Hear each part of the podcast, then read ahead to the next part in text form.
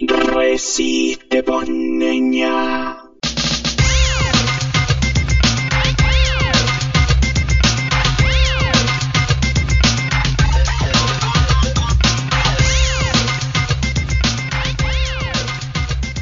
Hola, hola, hola a todos, todas y todes, ¿qué tal?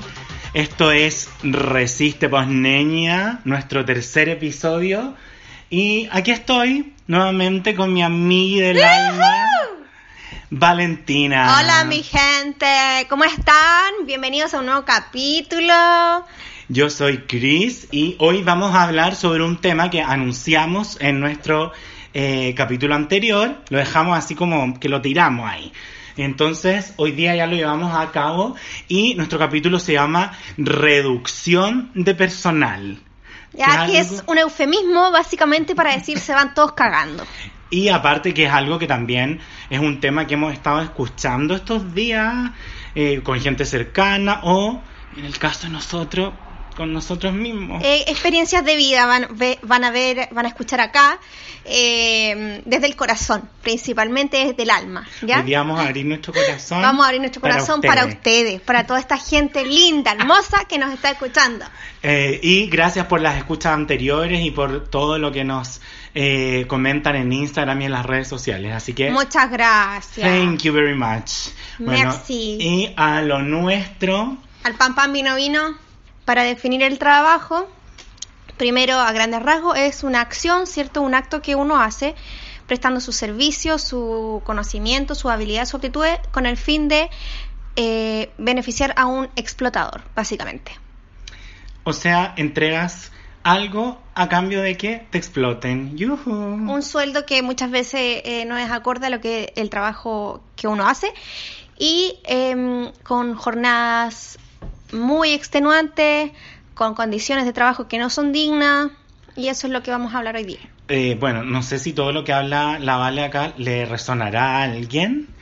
Eh, a nosotros particularmente sí nos hace sentido eh, plantear así el tema porque eh, en el fondo yo en lo personal creo que siempre hemos tenido como una percepción del trabajo errada, por decirlo de algún modo, que es como que creemos que para obtener algo tenemos que ser explotados. Al final es como que sentimos la necesidad de que eh, se nos explote y que se nos recompense.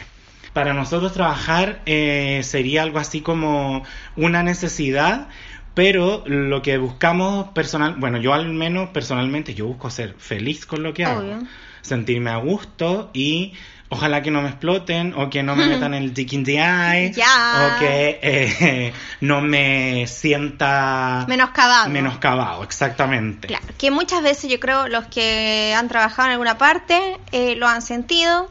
En- como en la sociedad nuestra está muy normalizado el maltrato, las amenazas, eh, estar haciendo la pata al jefe o jefa para no ser... O el miedo de hablar y comentar algo Claro, como... que no te parece. Y, y que en el fondo eso va a tener represalias, etcétera, etcétera. Se ha vuelto normal y cotidiano pensar todo así, plantearlo así, pero no perrita, eso no es lo normal. No es normal, no es normal. Eh, vamos a empezar con la cabeza de todo esto, que es María José Saldívar, Larraín. ¡Oh, qué casualidad, Larraín! Ese sí, apellido. un apellido igual raro. Me suena, me Nunca suena. lo escuchado. Me suena en la política, ¿qué será? Sí. Bueno, ella es la ministra del Trabajo y Sí. mi amigo acá nos va a mostrar La- qué es lo que hace ella. Bueno, es la actual ministra del Trabajo desplazada después de este cambio de gabinete. Significativo. súper significativo que eh, hizo este caballero, no me acuerdo cómo se llama el presidente. Bueno, y la cosa es que María José Saldívar Larraín, estos dos apellidos que están presentes en la política desde que uno tiene uso de razón, eh, que ya son como una monarquía casi, ¿cierto? Pero Adivinen de quién es pariente, po. Oh, no tengo idea. No tengo idea de quién será. Es sobrina de el chico Saldívar. Po. debe ser muy linda ella. Bueno, no voy a entrar en ese tema No, porque ahí me puedo, estética no. me, me puedo poner durísimo y no es la idea. Eh, y en el fondo lo que yo quería eh, también dejar en claro es que eh, la raíz de ella viene de su madre y curiosamente el padre se Ah, llama igual, ah. Saldívar Larraín. Incesto, entre primos, algo muy típico en la clase social alta. Algo típico, pero no sé si es en el caso particular de démosle el beneficio de la duda. Ya, la duda, pero es Eh, una práctica yo, cotidiana. De acuerdo a mi research eh, que hice, eh, no, no están emparentados, pero. Debe haber algo ahí. sabe, porque Algo la debe haber raíz ahí. vienen todos de la misma cepa. O sea, a mí nadie. Y todas tienen caras de hombre. No quería decirlo, pero sí, son bastante robustianas, Sí, bastante sí. hombrunas. Eh, los invitamos a googlear. Ahí ustedes van a ver. Fíjense en las cejas. En las bueno, cejas, sí. Y eh, María José Saldívar ahora, eh, en el fondo, queríamos enlazar todo este tema del trabajo porque ella dio una entrevista en CNN hace poco, en donde en el fondo se desprende de que ella responsabiliza al estallido social de la cesantía Mira, actual de qué nuestro sabia, país. qué sabia. Realmente. Más que sabia yo la encuentro, pero patúa, porque es muy patuda. ¿Sabes por qué es muy patuda? Porque es como eh, decir que las pensiones de la AFP son miserables por el estallido social. Es como tener ese mismo raciocinio. No. sé, que en el fondo todo está mal por el estallido. No es porque Sí, hace no 30 es por años que nos vienen cagando, sino que porque está mal porque la gente decidió rebelarse. Está ¿Ya? mal. Entonces, bueno, y, y dar una explicación así, encuentro que a tono personal encuentro Bajo que... nivel cognitivo. Aparte de bajo nivel cognitivo, yo creo que es como una especie de estrategia muy potente y de ocultamiento de información. ¿Cachai? rato. O sea, pensar que... Criminal- criminalizar nuevamente el movimiento. Exactamente, que ha sido una de las tendencias comunicacionales del gobierno. O sea, Un enemigo poderoso. eh, criminalizar, ¿cierto? Y en el fondo, particularmente en las declaraciones de, de la Pepa Saldívar, se desprende, se desprende de que eh, es como si quisiéramos, eh, en el fondo, pensar que ellos quieren que paremos de manifestarnos Claro. simplemente Ah. porque si no nos vamos a quedar sin trabajo. Entonces la lógica es, ya, hoy día no voy a ir a quemar una micro, no voy a ir a tirarle una piedra al Paco porque así todos tienen trabajo. y ¿Así así es? yo puedo seguir comprando cosas. En el mall, Exacto. donde los trabajadores se ven explotados. Entonces, Aprendí algo. de esto también podemos desprender que en el fondo, si lo pensamos en grande perspectiva, ¿quiénes son los que mueven la economía? Los trabajadores y las trabajadoras. Exacto, es compañeros. decir, nosotros, la fuerza obrera, estas pobres señoras obreras que ustedes le están hablando, mueven en el fondo una economía de producción del país. eh, en el fondo que en el caso nosotros son somos en, yo diría que actualmente los profesores somos como las nanas glorificadas Sí, nanas entonces, en el glorificadas. fondo, nosotros hacemos una heavy eh, labor de importancia porque les cuidamos a los niños para que la gente pueda ir a ser explotada. De Entonces- nada, you're welcome, bitch. Thank you very much. Y así que, en el fondo, yo creo que eh, tendría que ser como entender, empezar a entender de que esta gente, entiéndase, el gobierno, la elite, la gente millonaria con Mm. poder de nuestro país, eh, está absolutamente alejada de la realidad y entre ese alejamiento de la realidad no saben lo que es trabajar. O sea, No esta niñita, la Pepa, lo único que ha hecho en su vida es estar como en la Universidad del Desarrollo, dando clases, ¿cierto? Una, Por- una cátedra de una horita a la Claro, semana. un pituto ahí, ¿cachai? Como haciendo Qué clases de, de seguridad social. Tremenda, Patúa, tremenda. patúa. Y eh, haciendo como otras peguitas, ¿cierto? Unos pololitos. De ahí fue, creo que trabajó en la intendencia. Harto cóctel, me imagino Claro, harto, harto vestido de mediodía ahí para andar en el fondo como yo. Para la foto. para lucir eficiente para la foto y para andar en el fondo espanto. bien en los cócteles ahí haciendo harto salud, harto brindis. Yo quería hablar de un emblema de la flojera, un patrón de la flojera, una cara visible que eh, es Lavín Jr., El esposo de la robotina, el ¿cierto? esposo de la alcaldesa de Maipú. Él es diputado eh, de Maipú, de la misma zona de la Cati Barriga, y vimos eh, en la prensa que él tenía un- atrasos el 82%, y esos atrasos no son de 5 o 10 minutos como una, no, son atrasos de una hora promedio, ¿ya? Eh, él- él- lo que él dijo es que era él no iba a anteponer el trabajo antes de la familia. Entonces él por eso llegaba tarde porque prefería dejar a los niños al colegio. ¿Ya? Pero ¿cachai que atornillan para el otro lado? Sí. Algo importante, él es parte de la Comisión de Economía, así que por eso estamos como estamos. Pa. Patudez, po. Pobre. O sea, él por una parte exige que la fuerza trabajadora no pare, ¿cierto? O sea, explotada, pero el weón no, se, no mueve la raja antes de las 10 de la mañana. No, es que lo encuentro de una patudez, pero espantosa. ¿Qué quiere que te diga, oye? Ahora nosotros queríamos como eh, hablar sobre nuestras experiencias laborales Bonita experiencia. maravillosas. Gratificante y reconocida. Eh, sí, muy gratificante, sobre todo gratificante. Eh, así que eh, aquí eh, la persona que manda, o sea, que en el fondo la persona que tiene una gran experiencia en el tema es eh, Valentina, acá me. presente. Cuéntanos, Voy- Valentina, ¿cómo te ha ido en el sistema laboral de Chile? Querido diario. No, eh, ¿cómo me ha ido? Bueno, primero explicar un poco, yo, fui, yo soy profe de artes visuales, ya la profe loca, divertida, like, que pintamos y recortamos. Eso soy la... la... Cuéntale cómo te decían en el colegio. ¿Cómo me decían? Ah, sí. Eh, me, por ahí ya me contaron que me decían el sombrero loco porque usaba zapatos extravagantes y ropa que no era no era mm, habitual para ese contexto. Bueno, ¿ya? Trabajé primero en un colegio en Lo Prado, ya yo ahí no tenía experiencia laboral, llegué y me encontré de lleno con lo que es todo lo que es el teflaitismo, ¿ya? Yo no, yo vivía en una burbuja, tranquilita, y de repente... Eh, ella, la Benjamín Sí, Vicuña. así de patúa, no tanto, pero igual. Eh, fui- me fui a Lo Prado y ahí caché que habían peleas, manoplas, escupos, empujones, y los profes, eso los alumnos, y los profes igual, flight igual no lo hacían nada de mal, muchos. Yo tenía una enemiga y por supuesto yo siempre encuentro a mi enemiga. En los lugares yo no, eh, no, no, no entro bien siempre. Ya la gente no me entiende mucho. Hay gente que sí al tiro, otra gente que no. ¿Pero por qué pasa eso, Porque- amiga? ¿Por qué no será? sé, no sé. Porque... No, yo creo que es porque tú eres extravagante. No, no, bueno, es así. Yo siempre me llevo bien con los malillas. Los malillas, los que se mandan cagar, los que sacan los extintores y los tiran por el colegio. Eso, para mí, ese es mi público, ¿ya? Esa es tu people. Ese es mi people, la, la, eh, los marginados, ¿ya? Los que nunca les creen nada, que los siempre están acusados, están en el banquillo del acusado simplemente por ser malilla.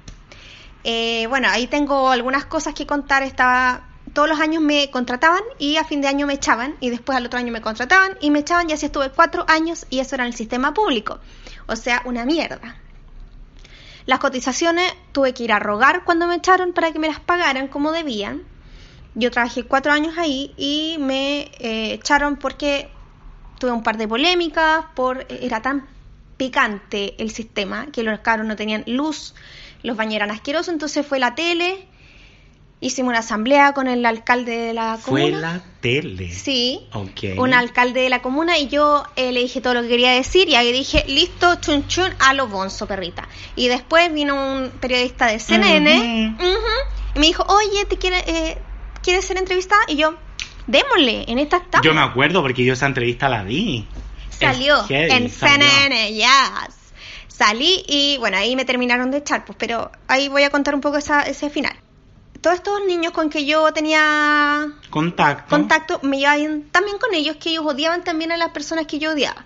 Entonces tenía una alumna muy divertida que a El la odio se contagia. Sí, se contagia. Tenía una alumna que del tercer piso, segundo piso, le gritaba por el pasillo para abajo, ¡Fea!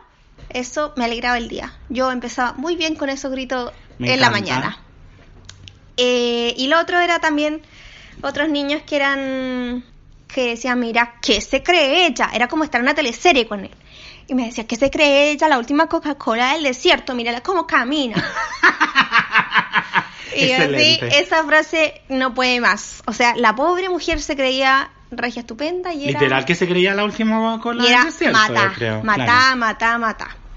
Bueno, ahí en, en estas cosas, porque como está este colegio municipal y el, el alcalde tenía que ver con el PPD, y en ese tiempo estaba señora Bachelet al poder, y ustedes saben estos lavados de imagen, Bachelet fue al colegio a hacer como un... Aquí no ha pasado nada, claro. no, maravilloso, pues bien, tremendo, claro. lindo, linda, linda la pobreza acá. Entonces Bachelet llegó con sus perritos, con los guardias, vigilaron, vieron todo el colegio, y lo que hizo el colegio decidió dejar a toda la media encerrada, literal, con un guardia en, todas las puertas. Entre ellos tú. entre ellos yo, Claro. que me habían llamado el día anterior y me habían dicho, Valentina, mi jefe en ese tiempo, arréglate porque mañana va a ir la Bachelet. Y yo me arreglé.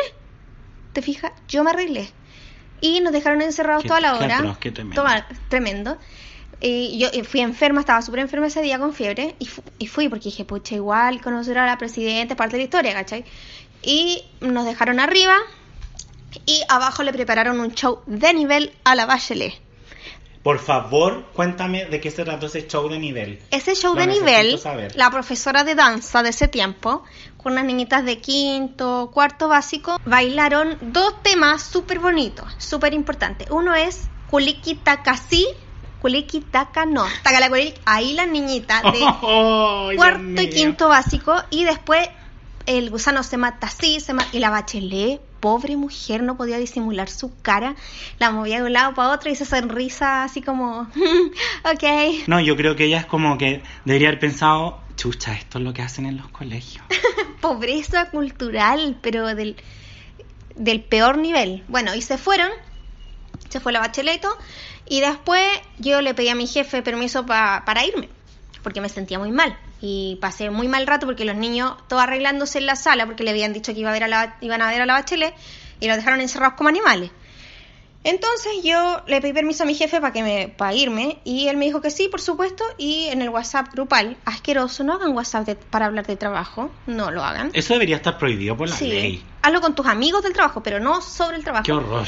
Y una colega, esta mierda persona que hablé antes, me acusó diciendo que yo me había escapado, que yo me había ido sin el permiso de nadie. Ante lo cual mi jefe responde, no, yo le di permiso. O sea, me evidenció en WhatsApp de que yo me había escapado. Qué horror. Para puro cagarme. De ahí yo no le hablé más, la bloqueé y le hice la guerra. Bien merecida. En una de esas vueltas también conocí a Monker, Nicolás. Nicolás el ex ministro del Trabajo. El que, el que le cedió el lugar a la Pepa Saldívar. Él.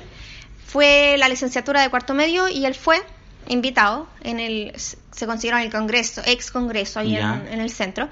Y este viejo saludando a todo el mundo como si fuera patrón de fondo, hola, hola, de beso a todas. Y se dirige a mí, y ella lo conocía por supuesto, se dirige a mí a- para saludarme de beso, cosa que a mí me violenta mucho en general. Me carga saludar a la Yo, gente tú no das besos. a la gente que no conozco Como ni me cae bien. Sí. no doy besos. No, y esto es de chica. Y se acerca a mí a darme un beso y le digo, disculpe, ¿quién es? Y él es que la cara, pero en el piso. Me dice, ¿perdón? Le dije, no lo conozco. Buenísimo. Y él me dice, Nicolás Monker, diputado de la República. Y yo, ah, un gusto. Y el viejo se fue, pero con el ego hecho mierda. Así que fue una bonita... Qué acogedora Una- experiencia. Sí, una bonita sí. experiencia. Ya, de ahí me echaron, me llamaron a la oficina y yo no lo pude evitar, amigo, pero me puse a llorar. Yo sabía que me iban a echar, pero la directora dio la cara, me dijo, y yo me puse a llorar.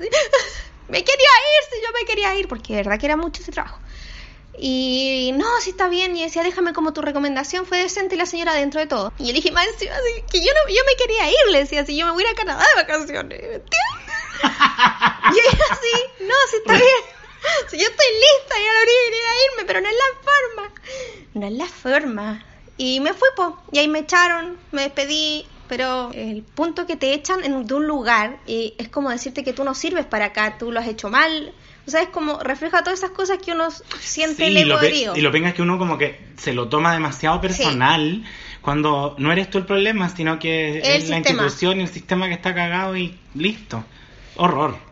Y ahora, bueno, he estado en algunos reemplazos por aquí y por allá, pero ahora estuve en uno católico. Y dije, voy a experimentar ¡Chan! Voy a experimentar qué se siente eh, tener más cerquita a Padre Nuestro. Yo estoy en colegio católico y es fuerte. Es un espanto.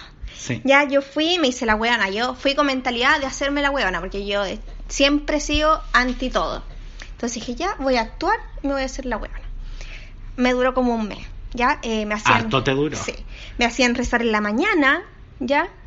Como en todos los colegios católicos. Horrible. pues es que te juro que para mí era muy extraño. rezando. y nadie te pesca, po. Eh, los consejos de profe no se hablaban de asuntos académicos ni pedagógicos, sino que era rezar, rezar. Y las personas más malas que he conocido en mi vida es- han estado ahí.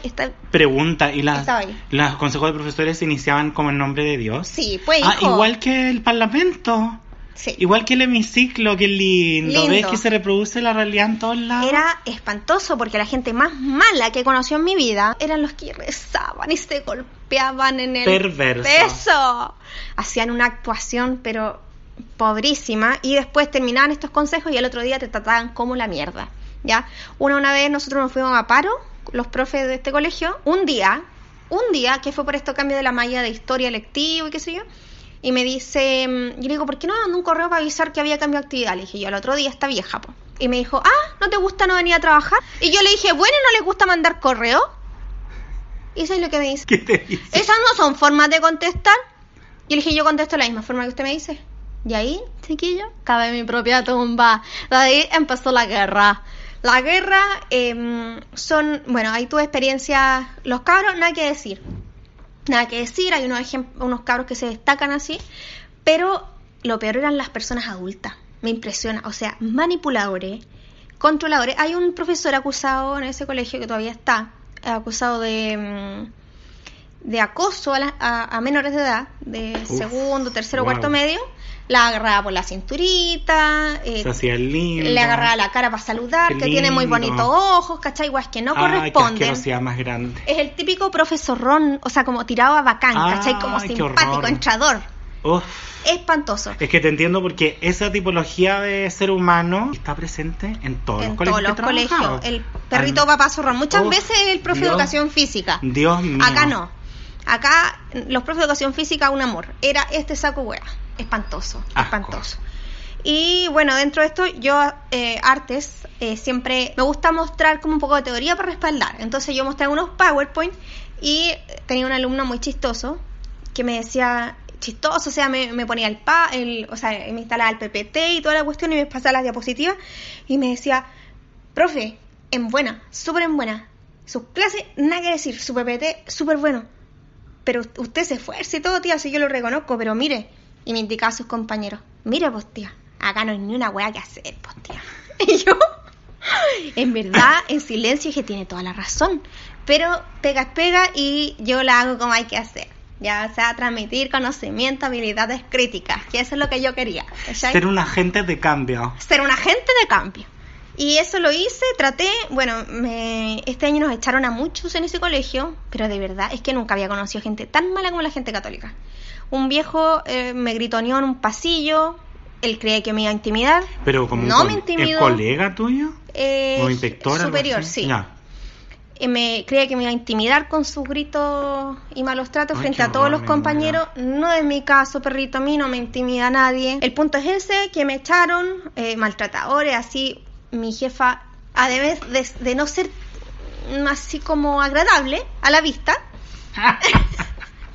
era una persona totalmente inepta y poco capacitada para ese cargo que a veces me daba pena, pero también da rabia, ¿cachai? Cuando uno le tiene fe a las personas, bueno, yo no le tenía fe, pero cuando Pero uno dice, último- no lo hace de mala, Exacto. pero y así al final descubrí que lo hacía de mala, mala, mala, mala.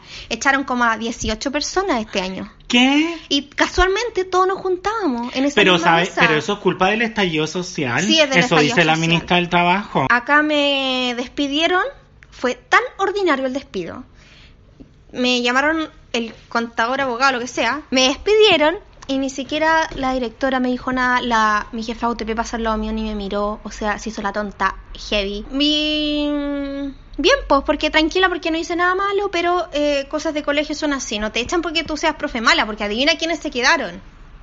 Se Los quedó malos, pues, los el pencas. encubridor, El la- acosador. el acosador, La copuchenta. el lesbofobo que tiene una denuncia, la copuchenta, Dios ¿cachai? mío santo. la vieja copuchenta que se victimiza, pero por atrás vamos con las puñaladas, esa gente se queda. Claro. Pero a, a, to- a mis amigos los echaron a todos, no importa, aquí no estamos mandando datos de pegas nuevas en WhatsApp, porque para eso son los amigos, para respaldarte. Y eh, los alumnos hay ni un problema, si el asunto fue fueron los jefes, que son una mierda. Los cabros se manifestaron, rayaron el liceo contra este viejo lesbófobo, porque discriminó a una niña lesbiana. Y, y estos se espantaron, se cagaron de susto, suspendieron las clases.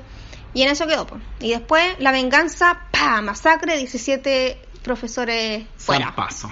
Sí. Bueno. Deben estar muy tranquilos los católicos con su conciencia. Sí, deben estar rezando y orando por todas las personas que despidieron. De hecho, una eh, la- una jefa mandó a un colega a rezar. Tú- le dijo, tú no eras así. Tan crítico, tan, tan, Rebelde. tan rebelde. Anda a rezar, le dijo. Ahí está el oratorio. O sea, Bueno, así que según esas personas como ella, a todos nuestros amigos que ahora están en la primera línea, en la calle protestando, váyanse a rezar, chiquillos. Váyanse a rezar no pueden porque- ser tan rebeldes, de no, verdad que es no. preocupante. ¿Qué pasa con esa actitud? Sí, atroz. Bueno, yo por mi parte, antes de llegar a trabajar a colegios, eh, estuve muchos años trabajando en un término muy contradictorio estos días, muy que ha tenido como revisión este último tiempo, que es el mall.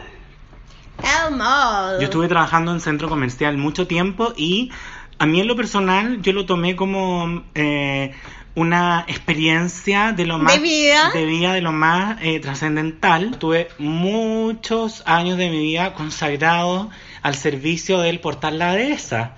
Ese mall donde hace poco tiempo atrás ocurrieron unas manifestaciones espontáneas entre habitantes de la comuna de Los Arnechea para desgracia de los habitantes de esa comuna, la comuna no se llama Mm. la de esa, chiquillos, se llama Lobarnechea. Amigo, impactada. Y queda en el mismo sitio donde queda el Cerro 18. Así que acostúmbrense, no es un oasis, entiéndanlo. Bueno, y eh, ahí mismo donde en el fondo la gente le gritaba vuélvanse a su población, Ah, rotos conchas de su madre, ahí trabajé yo y esos eran los clientes que a mí me tocaba Qué atender. bonito, qué agradable. Sí, eh, harta cirugía plástica, harto, harto... Eh, ¿Llevaban a su nana? Sí, mucho. Pero con, con el Con el delantal. uniforme Ah, para, para que se y la nana, la nana les cuidaba las cosas Ah, o le miraba si es que la ropa le quedaba bien o del camarín, perdón, de los probadores le decían, no sé, Carmen, anda, tra- tráeme una M. Siendo que estábamos todos nosotros para que nosotros hiciéramos esa pega. No. Y así de tremendo era. Entonces, eh, es un mundo bastante eh, dentro de una burbuja. Sí. Aparte, es un mundo muy... Como que ese es otro Chile. Vale, de verdad que no es el Chile en que tú y yo No vivimos. lo conozco. No, es tremendo. Y eh, bueno, harto seno proyectado, harta nariz como Mm, harto polímero acumulado, Eso. harta nariz eh, michaeliana, Mm. harto, harto labio Mónica Aguirrizado, como Paris Hilton pero vieja. Y de verdad que literal que llegaban con el perrito, con Ah. el perrito metido adentro de la cartera Michael Kors. Oh my fucking god. Entonces, claro, eh, esto a mí también me sirvió como para eh, acentuar mi resentimiento y también para Aumentarlo. para aumentar toda mi capacidad de eh, entendimiento y comprensión ante esta este tipo de gente que es bastante particular y que de pasada es la misma gente o familiar de la misma Mm. gente que nos gobierna y que son los responsables de que hoy día pase lo que pase en nuestro país, ¿cierto? De que nos sigan O metiendo sea, la en el elite, de- la elite que explota a sus trabajadores. Exactamente. Vamos, yo tengo una, un aporte que dar en este en este capítulo que es un consejo, una serie de consejos para que te quede para que quedes cesante, ¿ya? Consejos para quedar cesante. Consejos para quedar cesante, me encanta. Pim, pim, pim, pim. Consejo número uno, no responder con entusiasmo exagerado a tus jefes cuando se le ocurran ideas estúpidas que producirán, entre comillas, cambios significativos. O sea, no aplaudirle, no reverenciarlo. Ese es consejo uno. Consejo número dos, no encubrir, permitir el abuso y el maltrato y no contestar nada. Te dicen que eres una mierda, tú calladito mueves la cabeza en forma de asertividad. ¿Ya? Número 3. No llevarle el termo y el agua caliente a la oficina. Ya, si tú no haces eso, estás listo, contratado para el siguiente año.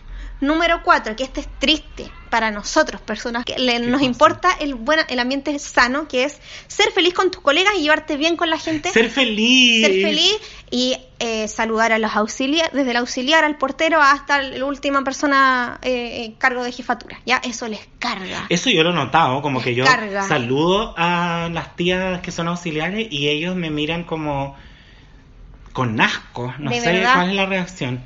Atroz. Y el último consejo, que este sí que les va a servir si quieres ser despedido este año, empiecen a ocupar la palabra sindicato. Esta palabra siembra el terror en la empresa, en el donde ustedes estén. Traten de decirlo con la colega zapa que tienen al lado, con el saco de hueas que tienen por el Con otro lado voz sentado clara y fuerte. y casual, ¿ya? De esa forma te van a acusar corriendo a la oficina y te van a ofrecer un finiquito que de repente puede traducirse también en eh, una indemnización, que a nadie le viene mal y si quieres cambiar de trabajo, este consejo Mejor. te va a servir. Sí, chiquillos, acuérdense, sindicato y también pueden añadir palabras como compañero, lucha, injusticia, Derechos. desigualdad, derechos. Esa palabra sí que les molesta. Derechos a los trabajadores. Trabajador igual es una palabra que les Sí, molesta. les molesta mucho. Así que aquí están todos los consejos para quienes quieran ser despedidos este año o el siguiente, lo pueden usar. Y les espero, les doy la mejor de la suerte. Pero amiga, igual que Heidi que tú des consejo porque ahora, según la ministra del Trabajo, lo único que necesitamos para quedarnos cesantes es el estallido. Ah, el estallido. Sí, y yo quiero de verdad que recordar que eh, esta mujer no puede estar más equivocada. O sea, si uno lo piensa, antes del estallido, entre marzo del 2018 hasta principios de este año, han sido más, despedidos más de 10.000 trabajadores Ah. en Chile. Si mal no recordamos, ¿te acuerdas que cerró Llanza? Sí. Cerraron muchas fábricas. Y de hecho, en agosto de este año ya habían 1.132 empresas declaradas en quiebra. Ah, oye, y el tiempo mejores, se vienen Sí, tiempos como- mejores. es que- oye, no, lo que pasa es que si elegimos a Guille o whatever, eh, esto se va a convertir en Chilezuela. ¿Qué pasó, chiquillo? Yo igual quedé como heavy con eso porque yo pensé que esto iba a pasar si salía Guille. ¿Cierto? Y se, no íbamos a transformar en Sí. Chilezuela. Yo, era- yo por eso, de hecho, no voté por Guille. No, mentira. Pero, pero era como... Pero no. imagínate la mina. De verdad que esto se suponía... Esto iba a pasar con Guille. Que heavy. Yo de verdad estoy Mira, y está impactado. pasando con Piñera. Sí. Oh. Y lo otro, lo otro igual heavy de ver es que ahora se hicieron los tontos con el proyecto de las 40 horas. ¿Notaste eso? No, no me he informado. Eh, ¿Qué eh? Briones dijo que en el fondo ya se tenía que desestimar ese tema porque Ah. con todo lo que estaba pasando no, se podía. no es prioridad. O sea, weón, es la base de la vida, el, el cotidiano. Gente enferma. Bueno, y el, el tío de la, de la ministra del Trabajo, el chico Saldiel, dice que legislar sobre las 40, o sea, el proyecto en sí de las 40 horas es anti, anticonstitucional. Ya, ok. Ok. No, imagínate los profes hablando de mi tema. Trabajamos más, o sea, yo tenía 43 horas en el colegio, llegaba a la casa a trabajar, a revisar correo, a planificar. Y ma- imagínate los profes también Sí, que tienen que hacer la carrera docente, que son evaluados y tienen que hacer una pila Yo de también cosas. cuando era profe y trabajaba 40, 40 horas, eh, trabajaba 10 más mínimo a la semana, planificando, viendo, que sacando decoremos esta material, wea, porque claro. una es decoradora de ambiente En tu también. caso sí, del profesor de artes plásticas, hay que decirlo. Visual, amigo. Profesor de artes visuales, correcto, y yo, el profesor de teatro. Claro, entonces tenemos que eh, estas habilidades también. Claro, en, en mi caso, cierto, eh, cada vez que eh, los alumnos están aburridos, como que me llaman a mí, como si yo hubiese estudiado para ser payaso. No voy a olvidar nunca día una inspectora llegó a decirme, hoy sabe que tengo un curso que no tiene profesor, ¿usted los puede ir a entretener? Ok. Y yo así, eh, ¿qué onda? ¿Tengo cara de payaso? ¿De mimo? Le decía yo. ¿Tengo cara de circo? No, yo estudié teatro, no, no estudié... Bueno, hablando de eso también, otras cosas, la gente como que se siente con eh, un derecho de hacer esos comentarios Espantoso. gratuitos, sobre todo en los colegios, pero hay algunos que no tienen mala intención. A mí siempre me preguntan lo mismo, adivina, ¿por qué soy tan blanca? Tú le andas preguntando a la gente por qué eres tan moreno, por qué eres tan... Pregunta dos. ¿Por qué eres tan narigón? ¿Siempre he sido tan blanca? Y yo, eh, no, antes era morena, le dije a una niña. Después, un niño de kinder una vez me dijo, tía, ¿qué se hizo en el pelo que se ve tan fea? Y una, ¿cómo tiene que aceptarlo? Ahí, erguida. Bueno, yo eh, tampoco doy besos. Y una vez una niña de sexto básico se acercó muy amorosa a saludarme. Yo a esta niña no la conocía, no estaba en mis talleres ni en nada. Y me fue a abrazar y como que hizo darme un beso y yo me quedé como piedra y le dije, no, yo no saludo de beso. y ella muy amablemente se corrió, se volteó y se le salió un pensamiento en voz alta y el pensamiento fue, ah, viejo conche, su madre". Lo que más me dolió de eso es que pensara que soy viejo. Ay, amigo. Bueno, y la otra anécdota que me pasó que una vez, claro, fui a buscar a unos niños de mi taller que eran de la básica, muy chiquititos. Esta anécdota tú la conoces, ¿vale? y esperaba mientras ellos hacían la fila y había uno, un niño muy chistoso que de repente me mira de pie a cabeza Y para arriba, porque mi para arriba porque yo soy alto y eh, me mira de pie a cabeza y me encontró parecido a alguien famoso y hizo un comentario también, sin malicia obviamente, y me miró hacia arriba, después me mira a la cara, yo lo miro, se produce un silencio y él me dice, oh, que está cagado Ricky Martin. Me encanta, me Eso me dijo. Bueno, igual me halaga que me que eh, soy como la versión a cuenta de Ricky Martin. Claro. Según él. A mí una vez me dijeron, profe, usted se parece a la que sale en la sonrisa de Mona Lisa. Y dije, ¿what? ¿Julia Roberts? Oh my god. Feliz, contenta yo, pues yo sí. Y yo en mi mente pasándome toda esa. Julia Roberts, Claro, uy, yo Julia Roberts, me tengo colorina, la, la, la. Y me dice, no, tía, esa es la, la gordita, la que tiene. Y yo, oh my fucking god. Dios mío. Muchas gracias, me retiro. Así son de espontáneos los niños, los menores de edad. Eh, esa, so- esa es como toda la magia que uno descubre en los trabajos Sí, de los colegios. No, pero podemos ahora destacar lo bueno, también para cerrar este. sí, porque no todo puede podcast. ser malo. Destacamos a los amigos que uno se va haciendo en la pega que quedan en el tiempo. que se perpetúan en el tiempo. Yo, Yo- por ejemplo, tengo amigos que conocí y que son muy amigos míos ahora actual, como por gente de la pega que estuve, o cuando trabajaba en ese mall también, era como amigos que me quedaron y que son amigos míos hasta el día de hoy. Al final, sin esos amigos uno no podría aguantar la explotación. No. Por último, cuando estamos todos Es siendo verdad. explotados, uno une esfuerzo. Solidaridad. Claro. Yo, claro, me hice este año, yo soy, tú sabes que yo soy bien eh, acuariana, me dan los ahogos, los olquita marina, entonces Marina. este año yo tuve un cambio y me empecé a juntar con gente en grupos, salir y hacer once desayunos y esos son el grupo de amigos que todos nos echaron, que son mis amigos del colegio, muy buenas personas, algunos católicos, de hecho conocí a una católica novicia, mi amiga Alison, Queen Alison, que ella se rebeló contra el sistema, sin miedo, esa es una verdadera... O sea, es que como hemos cambiado. Es ¿eh? una verdadera Mi creyente. amiga Valentina siendo Sí, amiga una novicia. Yo eso no, No, lo veía mi amor ni eterno ni- a ella, porque ni de en la peor película de, verdad. serie B. Eh, De verdad, por eso yo admito mi, mi prejuicio y abrazo A Queen Allison. a Queen Allison, un abrazo Cariño tremendo. a Queen Allison. desde Cariño acá. a Queen Allison, al Javier, que al principio me cayó pésimo, a un profe que al principio me cayó mal, otro bien, pero en general, eh, gente bacán. Bacán que se lo perdieron nomás, po. Para ir ya terminando con el capítulo de hoy, nuestro especial de el trabajo y eh, Reducción de personal. reducción de personal, eh, mandarle muchos saludos a María José Saldívar y decirle eh, que nos encanta que ella sea nuestra ministra, que nos encanta su conexión con la realidad de los Sí, trabajadores de es. Chile, sobre todo porque ella obvio, obvio que tampoco llega a fin de mes, obvio que tampoco, obvio que también trabaja todo el día, obvio que anda promoviendo sindicatos en las pegas, Sí. entonces sí,